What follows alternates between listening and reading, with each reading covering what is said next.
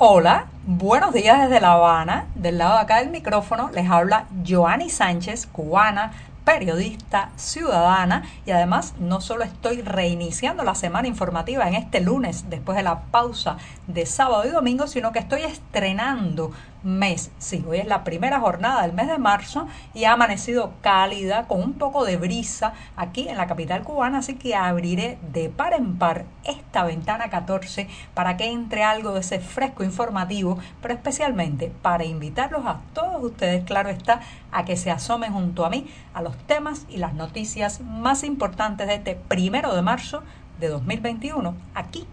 en Cuba. Hoy, hoy voy a comenzar con un cuestionamiento, una pregunta que me han hecho muchos oyentes y tiene que ver con cómo se forma y cuándo la doble moral en los cubanos. Pero antes de decirles los titulares, voy a pasar como es tradición en este programa, una tradición que dura ya más de dos años, a servirme el cafecito informativo porque está recién colado, muy caliente así que lo dejo reposar y refrescarse unos segundos mientras les comento los temas principales de este lunes. Ya les adelantaba que en un primer momento iba a tratar de responder una pregunta que me hacen muchos de los seguidores de este podcast sobre la conformación, cómo, cómo se hace, cómo se logra desde el adoctrinamiento, desde las escuelas, desde el discurso, pero también desde las casas, la doble moral, esa máscara, esa protección, esa duplicidad que muestran tantos cubanos en esta isla. Así que trataré en un primer momento de responderles esa pregunta. También, también hablaré de una noticia muy inquietante. Señoras y señores, más de un 30% de los trabajadores sanitarios de La Habana no están en los hospitales, sino en sus casas. Ya les daré las razones, los motivos y los detalles de esta noticia, pero también recordarles que estamos viviendo un repunte de casos de COVID-19 bastante alarmantes en la capital cubana.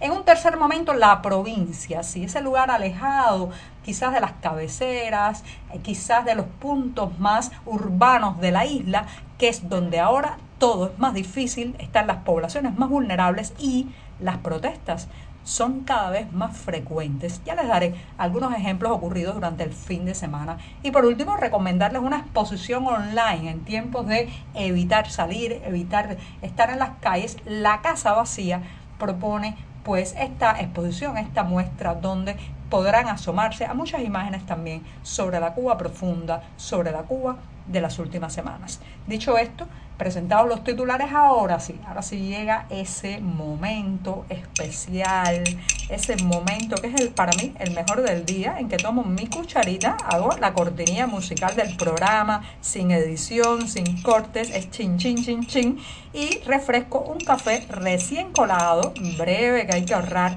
amargo, sin una gota de azúcar, como me gusta a mí, y siempre, siempre necesario.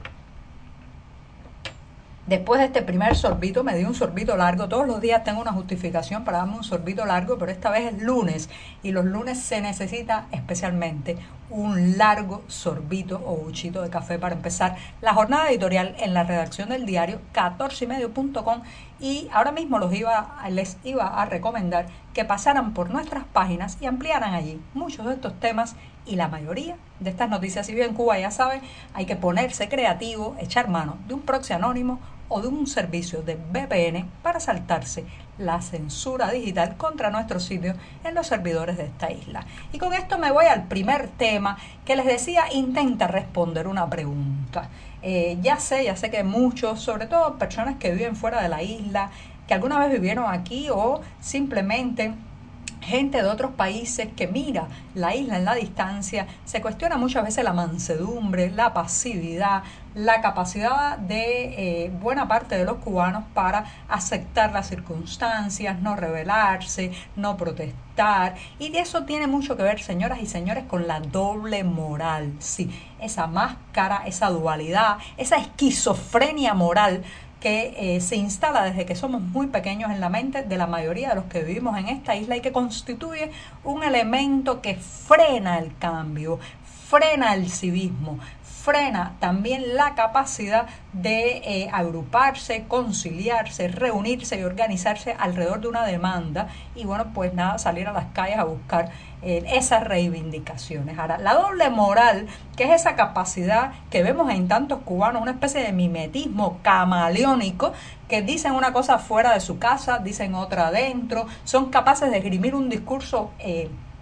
muy corrosivo, críticamente muy corrosivo contra las autoridades, contra el modelo, contra el sistema al interior de sus círculos de amigos. Y sin embargo cuando está en una situación pública, cuando están digamos bajo las luces de eh, el, espacio laboral, el espacio docente, pues dicen todo lo contrario, se comportan de una manera absolutamente diametralmente, absoluta y diametralmente opuesta a sus pensamientos en la intimidad de la familia, de los amigos, y uno se pregunta, ¿cómo, cómo se logra algo así? ¿Cómo es que el sistema logra? Bueno, esto es un larguísimo tema, señoras y señores, y ya le dedicaré más adelante en los próximos días al adoctrinamiento infantil, al lavado de cerebro en las escuelas, que es algo que hemos tocado en este programa, pero hoy Hoy me voy a centrar en la responsabilidad de la familia en la doble moral, sí, porque siempre le echamos la culpa al Estado, al régimen, al sistema, pero los hogares cubanos tienen muchísima responsabilidad en la doble moral. Así que si empezamos a cambiar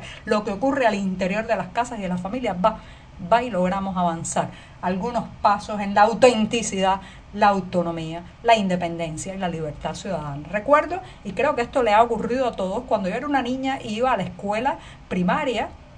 las advertencias de mi familia que no contara en el en la escuela determinadas cosas que yo sabía que ocurría en mi casa, quizás los comentarios más críticos con el sistema, quizás comprar en el mercado negro muchos de los productos que se servían en la mesa familiar, quizás algún, eh, algún libro prohibido o música prohibida que se escuchaba o se leía al interior de la vivienda. Y como a mí pues esto le ha ocurrido prácticamente a todos los niños cubanos en los últimos 60 años. Entonces la doble moral comienza, se gesta, se solidifica también desde las casas ese día que pones un pie para ir por primera vez a la escuela y tu madre o tu padre te advierte lo que no puedes decir delante de la maestra, delante de los profesores y delante de los otros alumnos. Y ahí empieza la máscara, ahí empiezan las capas y capas de simulación y silencio que después da como resultado ciudadanos pasivos, ciudadanos mentirosos, ciudadanos con doble moral, que a mí no me gusta mucho el término doble moral, yo creo que es una hemiplegia